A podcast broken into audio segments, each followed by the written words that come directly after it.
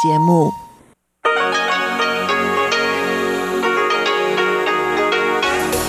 В эфире Международное радио Тайваня. В эфире русская служба Международного радио Тайваня. У микрофона Мария Ли. Здравствуйте. Мы начинаем нашу ежедневную программу передач, которую вы можете слушать на коротких волнах на частоте 9490 кГц с 11 до 12 UTC на частоте 5900 кГц с 17 до 17.30 UTC на нашем сайте ru.rti.org.tw, а также в нашем мобильном приложении RTI2Go и подписавшись на подкасты русской службы Международного радио Тайваня. Субботняя программа передач будет состоять из обзора новостей недели, рубрики «Всемирный Чайна Таун». На этом закончится получасовая передача, а часовую программу продолжит передача Игоря Кобылева «Наруан Тайвань. Песни коренных народов острова» и повтор радиопутешествия по Тайваню с Чеченой Кулар. Пожалуйста, оставайтесь с русской службой МРТ. Мы начинаем обзор новостей недели.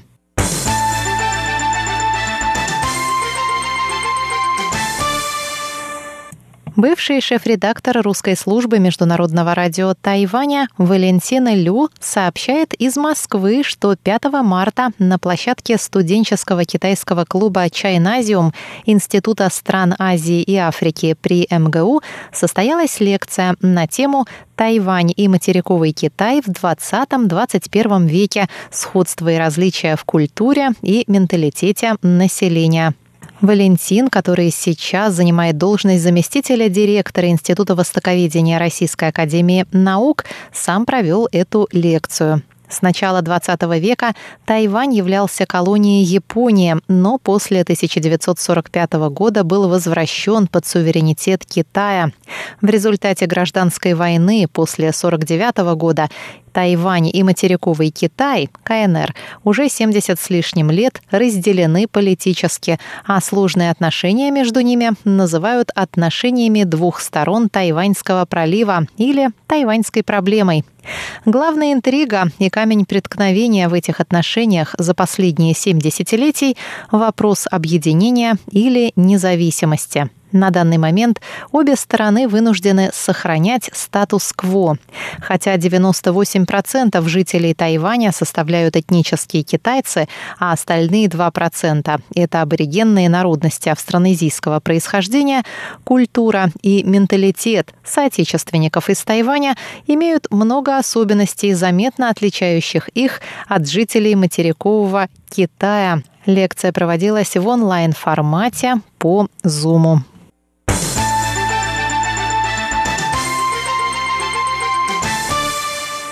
Тайваньский фонд современных женщин провел 8 марта пресс-конференцию, на которой были обнародованы результаты опроса женщин о сексуальных домогательствах на работе.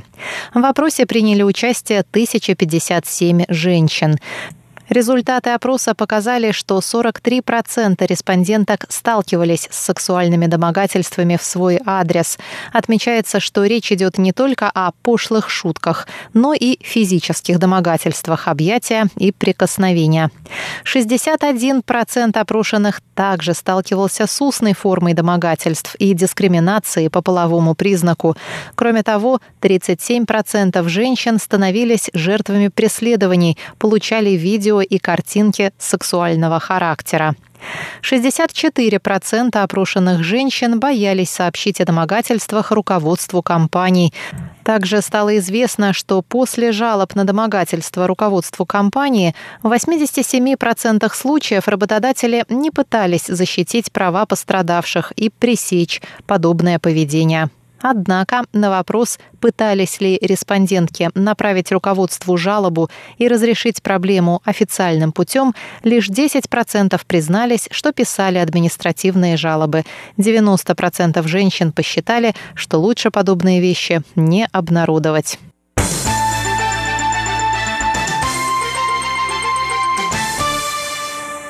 Президент Тайваня Цай Янвэнь провела 8 марта инспекцию 131-го флота военно-морских сил на базе Вэйхай вблизи Дилуна. В своей речи президент поблагодарила военных за защиту морских границ и готовность оказывать помощь при чрезвычайных ситуациях и природных катаклизмах. Цай добавила, что во время службы двух предыдущих министров обороны Пен Шикуаня и Янь Дефа были усовершенствованы снаряжение и жилищные жилищные условия военных. Президент также отметил успехи программы по разработке и строительству собственных кораблей. Ракетные корветы класса «Тодзян», построенные на Тайване, были сданы в эксплуатацию 1 января этого года. Цай считает, что, имея такие суда на службе, 131 флот может справляться с поставленными задачами с удвоенной силой. Президента Цай Янвэнь во время инспекции флота сопровождал новоназначенный министр обороны Цю Го Джен. Президент поздравила женщин-военнослужащих с Международным женским днем. Она отметила высокие результаты, которых достигают женщины, служащие в армии. Это говорит о том, что защищать Родину могут все, вне зависимости от гендерной принадлежности, добавила президент Тайваня. Испанское издательство «Эль Мундо» выпустило 8 марта специальный номер, посвященный годовщине пандемии коронавирусной инфекции COVID-19. В выпуске был представлен список из пяти стран, наиболее успешно справившихся с пандемией, которых ранее издание назвало противоэпидемическими чудесами. Тайвань занял в этом списке первое место. Следующими в списке были названы Новая Зеландия, Южная Корея, Япония и Финляндия. В выпуске также было представлено интервью министра здравоохранения и социального обеспечения Тайваня Чен Шиджуна. В интервью министр рассказал, что причиной молниеносного противоэпидемического реагирования Тайваня стал опыт эпидемии атипичной пневмонии SARS 2003 года. Другим фактором стала непосредственная географическая близость к Китаю. Чень рассказал, что основными шагами противоэпидемической стратегии Тайваня на начальном этапе эпидемии стало ужесточение пропускной системы на границах страны, мобилизация ресурсов высокотехнологичных отраслей, а также укрепление внутренней системы медицинского обеспечения. Чен Ши Джун рассказал, что главной целью Тайваня на данный момент является выработка иммунитета у 65% населения. Сейчас уже закуплено 20 миллионов доз вакцин. При условии отсутствия перебоев с поставками в ближайшие два месяца 15 миллионов населения страны должны будут пройти первую фазу вакцинации. Газета «Эль Мундо» отмечает, что для разработки эффективного механизма противоэпидемического реагирования каждой стране следует принимать меры, соответствующие текущей локальной обстановке. Однако важными для всех стран является скорость принятия решений, мгновенная мобилизация человеческих ресурсов, принятие решительных мер, всесторонность противоэпидемической стратегии, а также открытость и прозрачность мер, предпринимаемых государством. В этом отношении, согласно газете, всему миру немедленно следует принять во внимание опыт Тайваня.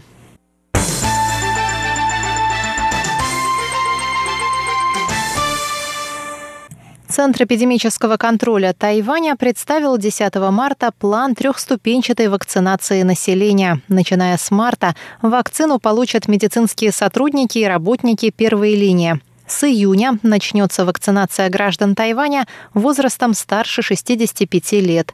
С сентября вакцину сможет получить оставшаяся часть граждан. На первый этап вакцинации рассчитано 2 миллиона доз вакцин. Во время второго этапа будет вакцинировано от 2 до 10 миллионов граждан. В последний этап вакцинацию должны будут пройти более 10 миллионов человек. Сообщается, что работники сферы бизнеса, планирующие заграничные командировки, и студенты, выезжающие из страны для учебы за рубежом, также могут рассчитывать на платную прививку при условии наличия вакцины. Первая партия вакцин компании AstraZeneca в 117 тысяч доз, закупленная Тайванем, была доставлена на остров 3 марта. Администрация по контролю за качеством пищевых продуктов и медикаментов сообщила, что испытание вакцины практически завершилось. Вакцинация медицинских работников должна начаться в ближайшее время, сразу после того, как вакцина пройдет последний этап испытаний. Правительство Тайваня подписало контракт на закупку 10 миллионов доз вакцин компании AstraZeneca и 5 миллионов доз компании Moderna. Помимо этого, около 5 миллионов доз были закуплены в рамках инициативы COVAX. Правительство Тайваня также ведет переговоры с немецкой компанией BioNTech о закупке 5 миллионов доз вакцин. Сделка с BioNTech была назначена на конец 2020 года, но из-за вмешательства Китая контракт на закупку пока не подписан.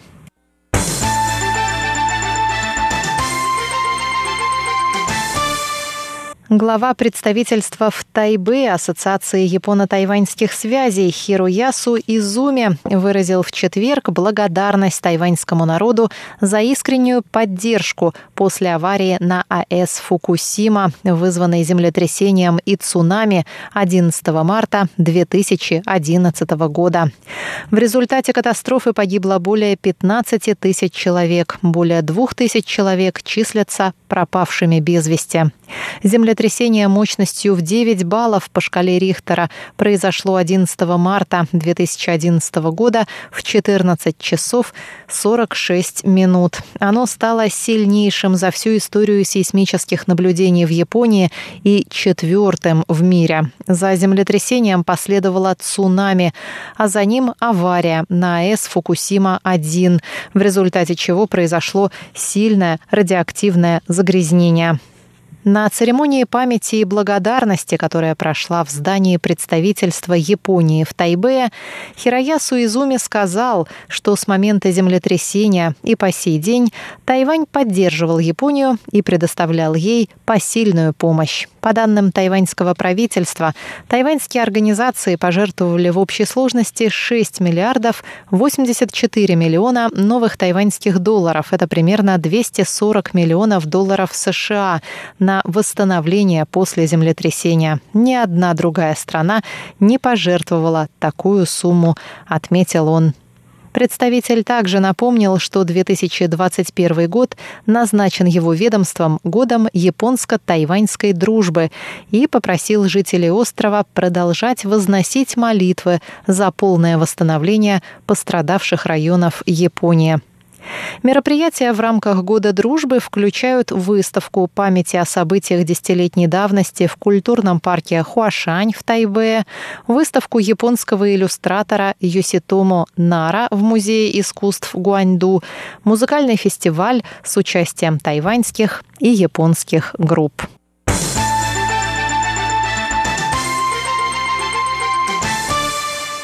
Представительство Тайваня в Нью-Йорке выступило с протестом в адрес ООН после того, как подведомственная ей структура ООН «Женщины» опубликовала карту мира «Женщины в политике-2021».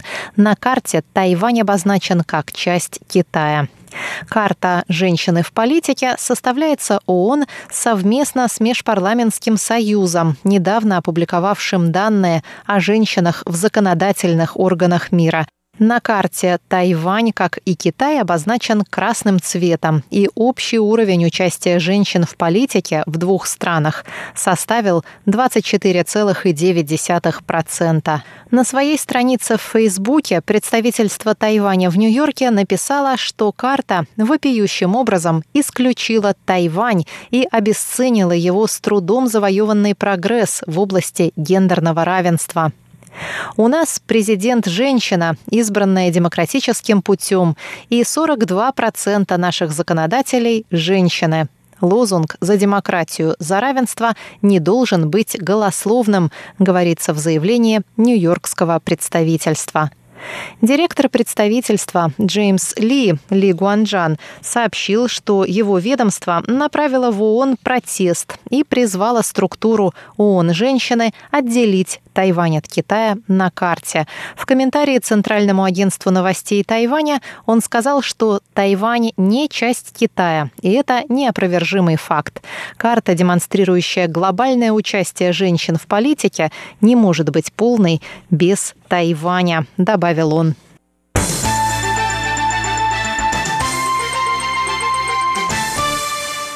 Дорогие друзья, обзор новостей недели для вас подготовила и провела Мария Ли. Далее Всемирный